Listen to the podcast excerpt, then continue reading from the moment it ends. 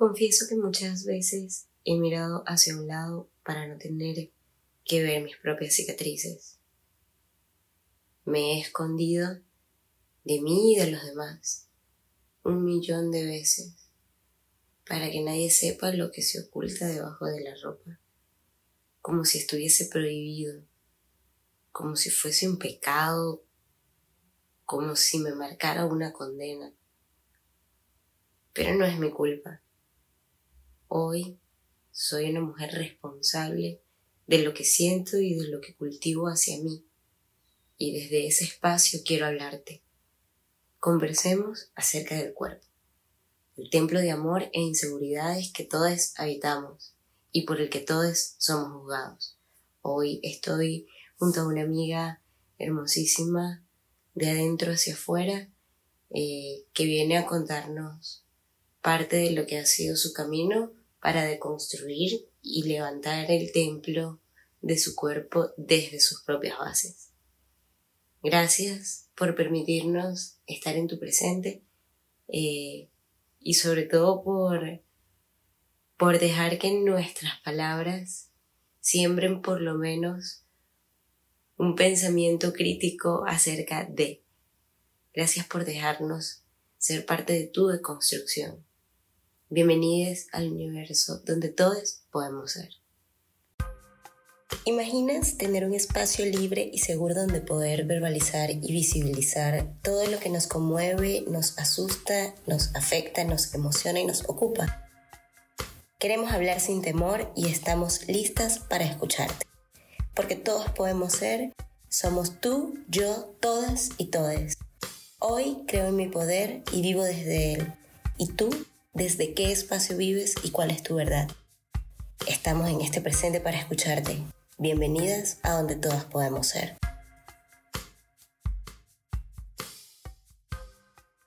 Quiero hablar acerca de la aceptación del cuerpo y de vivir como querramos. Desde esa filosofía, el cuerpo nos pertenece. Está conmigo Tatiana, que es una amiga que quiero mucho, a quien valoro y sobre todo a quien le agradezco que esté acá eh, por haberme dado la oportunidad de volver a encontrarme contigo, Tatiana. Eh, Tatiana canta, baila, eh, es abogada, contadora, tiene un perro, es buena hija, es divertida y es súper buena roommate y hoy nos va a hablar acerca de su experiencia con la aceptación del cuerpo. Tati, hola.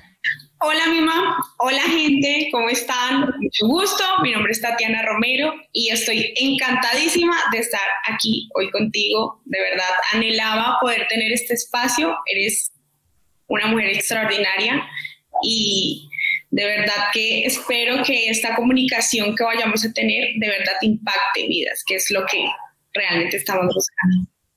Para mí es muy importante el tema de la formación y por algo he estudiado es, no puedo echar a un lado como todo eso que he construido poco a poco en mi ámbito profesional y que me ha hecho crecer, ¿sí? Ah, me ha abierto puertas que son inimaginables, Mima. Me han pasado muchas cosas desde que dejamos de hablar. En el ámbito profesional he crecido mucho. En donde estoy actualmente soy una ficha importante, ¿sí?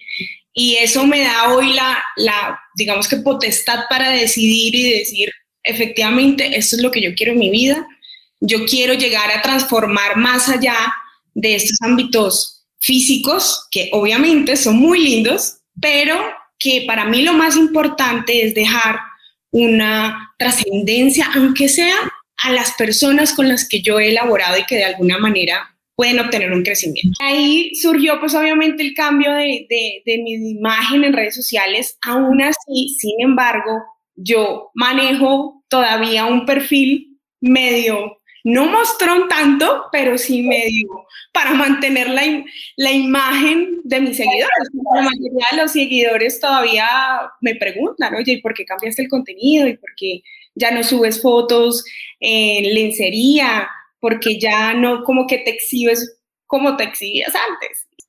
Nuestra vida no se condiciona a veces a esa lucha de, mira, sí, no me importa que me quede sin trabajo, no me importa nada porque yo voy a luchar por, ese, por este ideal. de igual forma tú sigues sumando porque no mostrar o no mostrar no importa, lo que importa es lo que tú le dices a la gente en la calle todos los días y en las personas que te rodean porque ese es de verdad el mensaje. La red social es el canal y ya. Distintamente de esa decisión, eh, con las personas y con más que todo, obviamente, con, con, las mujeres, porque de alguna u otra manera siento que el hombre no tiene como este impacto frente a su cuerpo como tan, tan ceñido como lo tenemos nosotras.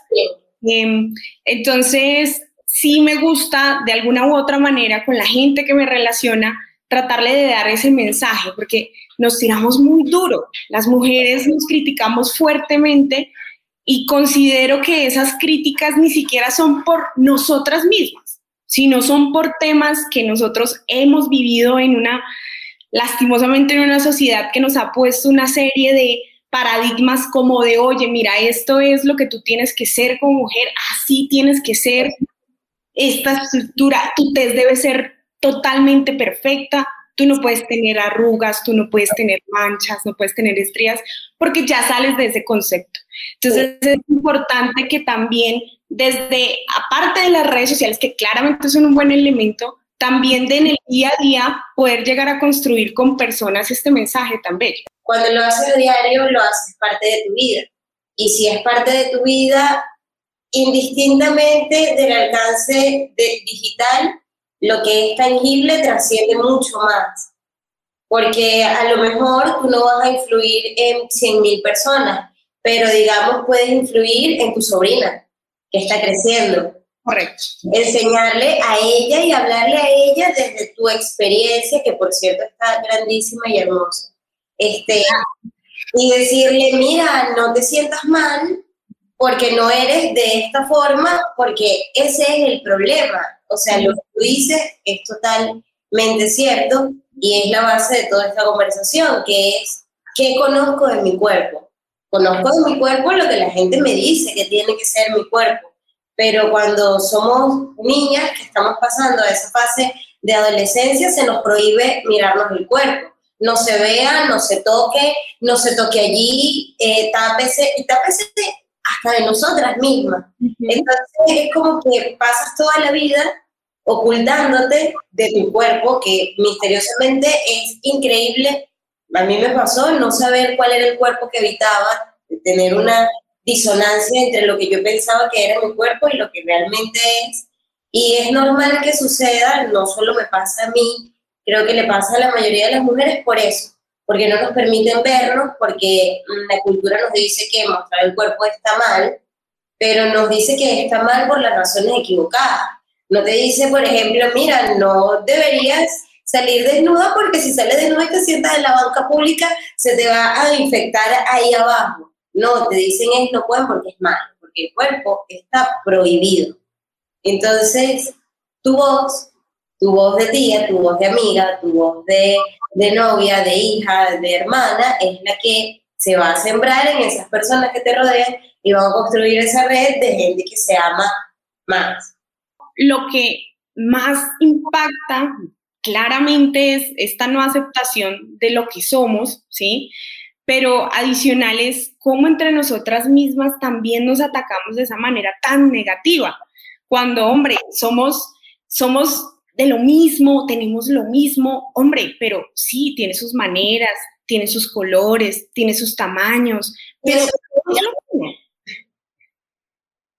Entonces, es, es, curioso el poder decir qué, qué tan, tan débil nos han marcado en esta, eh, digamos que, trascendencia cultural, porque si bien es cierto, sí ha ido modificándose el paso del tiempo, pero lo que no se ha modificado es ese pensamiento tan retrógrada de que no podemos exhibirnos porque, oiga, usted no puede mostrar eso porque usted es mujer. Ah, pero el hombre sí puede tomarse una, una foto sin camiseta y para eso, eso sí está bien. Y esto no es una cuestión y, de pronto las personas malinterpretan el hecho de que uno defienda esa posición y lo encasillan, lo encasillan en un tema, oiga, es que usted es feminista, ¿cierto? Porque entonces usted está viniendo a atacar aquí al género masculino y no es una cuestión de género, es una cuestión de son invisibles. Es correcto. Entonces, em, yo creo que lo importante antes de poder decir, oiga, en redes sociales hay influencer, es realmente cómo tú influyes en las personas. El influencer no es que maneja 100 mil seguidores, un millón, dos millones, no, el influencer que realmente hace una influencia en la gente. Sí. Ya sea, claramente, ya sea bien o mal la influencia, es poder transmitir ese mensaje que a ti te está fortaleciendo y que te ayudó de alguna manera a cambiar una mentalidad errónea que nos fue infundada. ¿Qué pasó desde esas últimas veces que nos vimos? Donde, bueno, creo que ninguna de las dos vivíamos el mejor estado de autoestima, ni el mejor estado de salud mental, ni de amor propio, ni de nada, porque no teníamos eh, el ambiente idóneo para eso. Pero yo después vi que hubo un despertar y no lo vi solo por tus fotos, no lo vi por tus redes sociales, lo vi por tu actitud, por, por la energía que irradiabas, por la capacidad de mirar a la cámara y sonreír, que eso es un acto de valentía cuando no te sientes bonita. Entonces yo quiero saber cuál fue ese momento donde tú dijiste, mira, ¿sabes qué? Yo soy esto y yo me quiero así y yo valgo por esto que yo soy. Yo quiero que tú me cuentes de ese proceso. Bueno, pues yo creo que eh, la historia, de pronto voy a hablar un poquito del antecedente desde ese punto en el que nosotros tuvimos como ese momento mágico de conocernos y demás. Y mira que para mí fue muy importante el tema de, de poder analizar ahora lo que fue mi infancia, lo que fue lo que yo viví en el colegio, el bullying que se me hacía porque mis senos eran más grandes de lo normal en esa época, supuestamente. A mis 15 años, a mis 15 años yo no podía hacer una talla 38 porque ya era una mujer desorbitada de lo normal y me hacían bullying. Tanto fue tan fuerte el bullying que mi ma, yo nunca había sido plus size. Yo engordé a propósito porque a mí me hacían bullying por el tamaño de mis senos. Cuando yo me di cuenta del tamaño en el que yo estaba, para mí no era un tamaño eh, feo, no era un tamaño que me doliera, sino era un tamaño que yo decía, esta es la manera en que yo puedo llegar a tapar esos senos grandes para que no me haga más bullying. Eso fue a los 16, 17 años. Yo me operé y me reduje los senos en 2015 por un tema no de estética, porque si bien es cierto, para las mujeres es importante el tamaño de los senos y hoy en día muchas mujeres se operan para tener unos senos exorbitantes, ¿sí? Pero para mí no era eso, era un tema netamente de salud que me estaba perjudicando mi columna. Tomé la decisión de reducir los senos. Cuando yo empecé allá a decir, ok, mis senos están un poco más de un tamaño aparentemente normal, ¿cierto? Sí, por eso hago las comillas aparentemente eh, yo empecé a darme cuenta del tamaño que yo ya tenía. Yo llegué a pesar 105 kilos. Cuando yo estaba en ese peso, yo lo único que veía en el espejo era, ¿qué hice con mi cuerpo? O sea, no entiendo qué pasó, por qué me dejé abrumar tanto y llegué a este extremo. O sea, ¿esto qué pasa? Sin embargo, no le presté atención. Cuando yo empecé a tener como relaciones claramente serias, relaciones de noviazgo, que yo decía, bueno, ya es el momento como de buscar una pareja y todo lo demás, pasó el episodio que ambas conocemos y que no voy a entrar en ese detalle. Cuando yo viví esa, esa relación que aparentemente era tortuosa, más allá de ese tema tortuoso era el problema tan fuerte de la comunicación. Y la comunicación no era nada positiva hacia mi cuerpo y hacia mi percepción de, vida de que yo era una mujer hermosa con ese tamaño.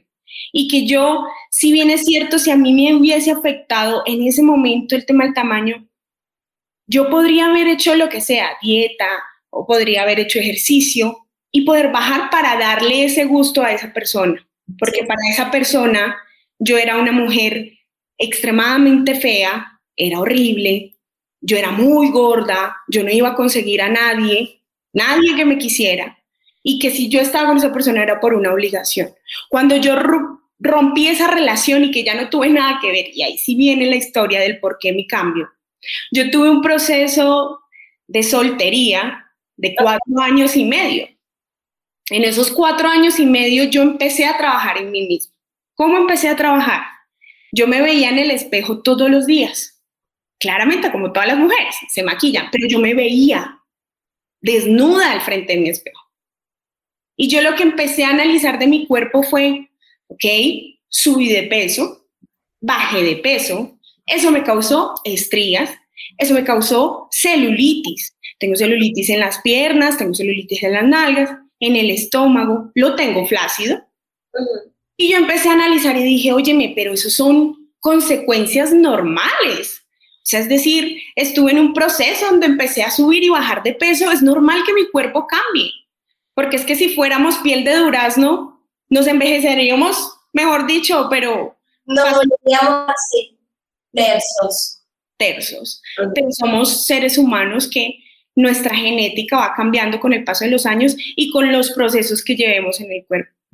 Cuando yo me enfrentaba día a día, yo empecé de alguna u otra manera mi chip mental, que la mentalidad es algo muy poderoso, todo lo que tú pienses en ese momento de tema negativo, créeme que las cosas te van mal, pero si tú empiezas a pensar distinto a lo que normalmente haces, tu cuerpo empieza a verse de manera distinta. No hay necesidad de que tú hagas ejercicios y dietas y todo lo demás. Ojo, por salud, sí, claro, lo puedes hacer, ¿sí? Y puedes mantener una vida saludable porque quieres hacerlo por tema de salud. Pero el tema de la estética no es algo que a ti te tenga que definir. Entonces, acepté eso, cambié mi mentalidad, empecé a decir, no, soy una mujer independiente, trabajo por lo mío, profesional. No tengo que depender de absolutamente nadie. Ayudo a quien tengo que ayudar. Soy feliz como soy. A mí nadie me tiene que decir, oye, Tatiana, baja de peso. Oye, Tatiana, estás muy gorda. No. Si yo me siento bien conmigo misma, con lo que yo observo diariamente, porque voy a dejar que otra persona venga y me cambie el chip. Al contrario, es uno quien cuando ya tiene esa mente poderosa y fortalecida, cambia esa mentalidad retrógrada de las personas. Totalmente. Y hay mejor manera de hacerlo que contando la experiencia y adicional de la experiencia, esa, esas frases poderosas que uno siempre dice y es el amor propio. Cuando uno sí lo cree, cuando uno lo vive, uno lo transmite. Sí. Y eso es lo que pasa actualmente. Si a mí alguien me ve en la calle y me dice, oye, ¿cómo estás de hermosa? Imagínate, sigo pesando lo mismo.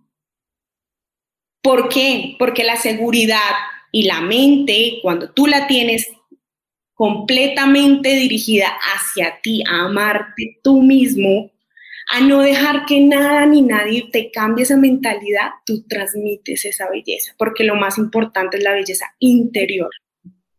Cuando tú actúas de esa manera, sí las cosas fluyen mágicamente. Desde allí empecé a manejar el tema de las redes sociales, porque ya tenía esa mente poderosa.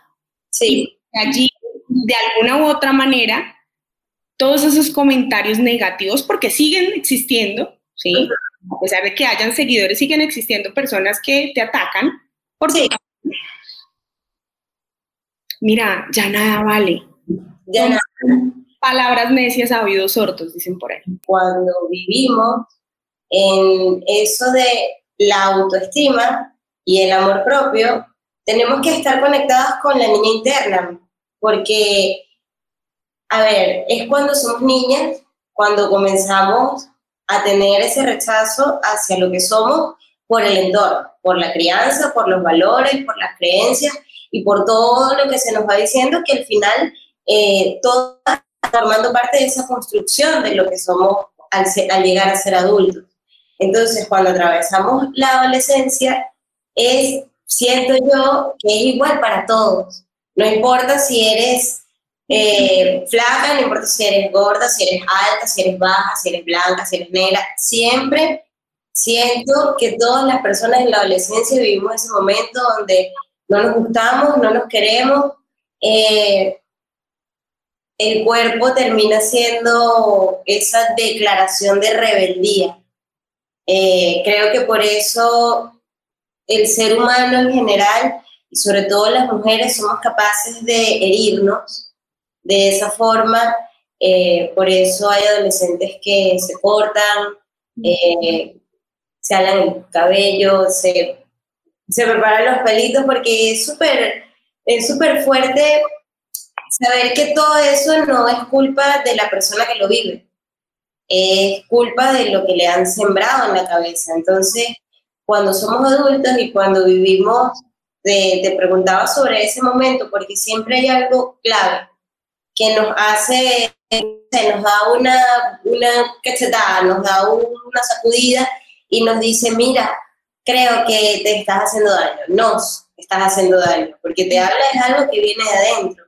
Y en terapia aprendí que cuando dudas de si te quieres, cuando dudas si tu autoestima está en el nivel en el que tiene que estar, pregúntale a tu niña interna, pregúntale, ¿te gusta que te hablen así? ¿Te gusta que te digan esto? ¿Te sientes cómoda cuando X persona te hace este comentario? Y lo que esa niña te diga, pues es el límite que vas a poner es el límite con el que vas a empezar a decirle a la gente, por ejemplo, ya no me da risa que me hagas ese chiste sobre mi apariencia, no me gusta.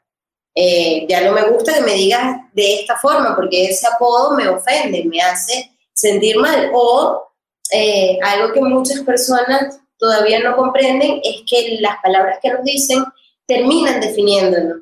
Entonces es como que no me gusta que me definan esas palabras porque se supone que estamos en la vida para definirnos nosotros a nosotros mismos, no para hacer juicio del tercero.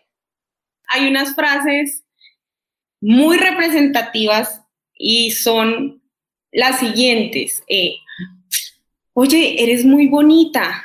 Ah, pero eres gorda. O sea, yo, yo digo ahí en esos aspectos, digo, es que el ser gorda es es el gorda o el ser flaca o el ser alta o el ser baja.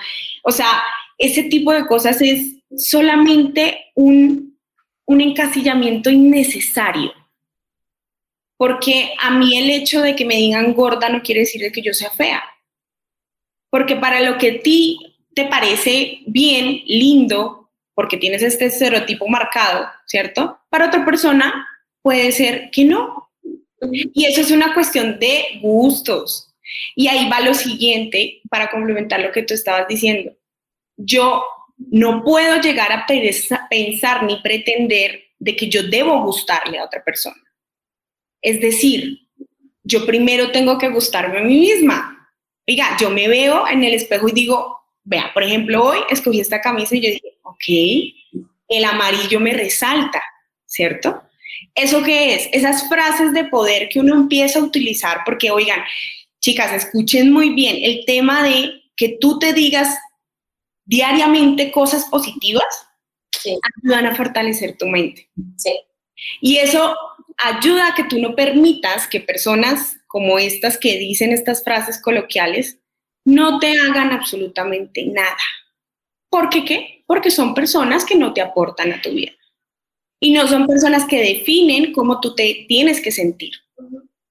Entonces, el hecho de que uno sea flaquito, gordito y demás, eso no tiene por qué importar en el tema de la apariencia. Ojo, o sea, el tema de si eres bello o no depende de los ojos que lo vean. Sí, totalmente. Yo siento que eso de que la belleza es subjetiva y de que está a la vista de cada persona lo que considera bello o no, es a lo que la sociedad le teme y le molesta, porque, porque no puedes. O sea, eh, no se trata ni siquiera de una teoría conspirativa, sino de lo real. De que yo a veces digo, mira, ok, ya, no sé, la gente, la gente está viendo Netflix.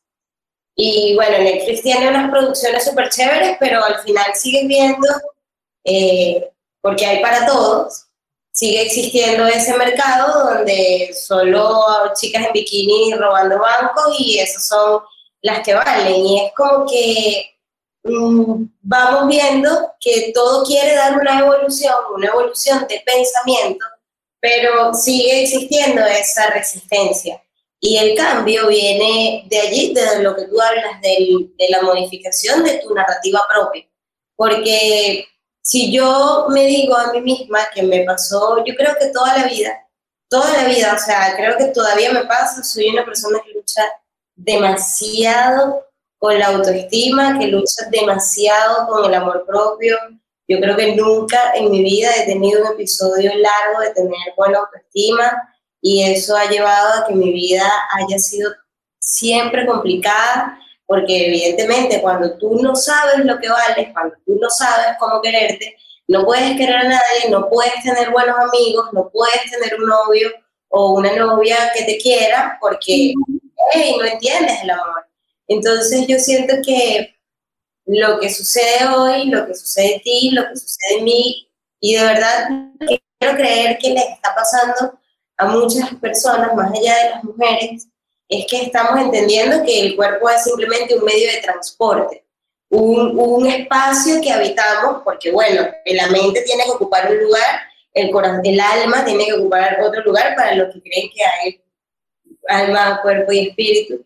Y yo creo en eso y yo digo, bueno, este es mi medio de transporte. Desde el experimento, desde el me baño en el mar y me toca el agua, porque eso es lo que yo digo, hey, no importa, igual yo voy al mar y la arena me toca los pies y me gusta la brisa y no importa si soy lo que sea por fuera, porque igual me lo voy a disfrutar, porque para eso es que vivimos, para disfrutar con el cuerpo, desde el cuerpo, no para vivir miedosas contando las calorías y viendo la dieta y tomando suplementos, que no está mal, el que quiere tener ese, estilo de vida está bien siempre y cuando sea lo que tú quieras, sea lo que tú decides y no lo que te han eh, hecho creer que es de la forma en que debes vivir. La familia afecta mentalmente. Esos comentarios como de la tía o del tío como, Uy, sobrina, pero está repuestica. Está como chonchita, ¿no? Está como gordita. ¿Por qué no algaza? ¿Por qué no algaza? Es que gordita se ve fea. Oiga, digo yo, ¿cómo, cómo hacemos para que las, las generaciones pasadas, ¿sí? Porque yo, puedo decir que actualmente las, las, nuevas generaciones están cambiando, transformando el mundo de manera positiva en muchos ámbitos. Pero ¿cómo hacemos para que estas generaciones pasadas, o sea, todas estas personas adultas, cambien ese chip? Es, muy complicado, pero se puede hacer. Sí, yo creo que, yo creo que el secreto es em, conversar, hablar. Eh, primero, entender que no es su culpa y que Sí, nos afecta lo que la familia nos dice, sobre todo a los latinos. Creo que es muy normal en los latinos ese, ese bullying entre familia, donde en la fiesta de diciembre te da terror porque sabes que va a venir tu tío, tu tía, tu abuelo y te van a criticar el peinado, el vestido, la talla. Entonces yo creo que primero hablando es la única solución. Si hay un espacio donde puedes manifestar que no, es, no está bien y sobre todo decir por qué no está bien. Eh, porque, bueno, yo he vivido esa lucha, digamos, con, con, con, algunas mamás de algunas amigas que ya son abuelas y siempre les digo como, no le digas eso, porque eso la hace sentir así, así, así. Porque si tú le dices, no le digas eso, ella va a decir, yo soy la persona mayor y mis creencias fueron las que te formaron como mujer. Entonces yo creo que que es un ciclo, una retroalimentación, donde ellos nos dieron a nosotros ese conocimiento, sea cual sea que haya sido eh, los valores por los que nos han formado en casa, a través de lo que es el cuerpo. Y bueno, hoy estamos en la responsabilidad de retribuirles eso que nos dieron con educación de valor, decirles gracias por lo que me diste, mamá, tía, tío y todo, pero ahora yo les voy a enseñar cómo es que en el mundo de hoy se trata el tema del cuerpo, cómo respetamos el cuerpo y cómo no juzgamos a las personas por su cuerpo. Entonces, creo que esa es la, la primera clave, digo yo. Hacer campaña. Yo creo que la campaña empieza por el ciclo, el círculo, perdóname, más estrecho, más cercano. Y eso va pasando, porque créeme que si una persona le dice a su familiar de manera correcta el motivo, el por qué no debes decirlo así, ¿sí?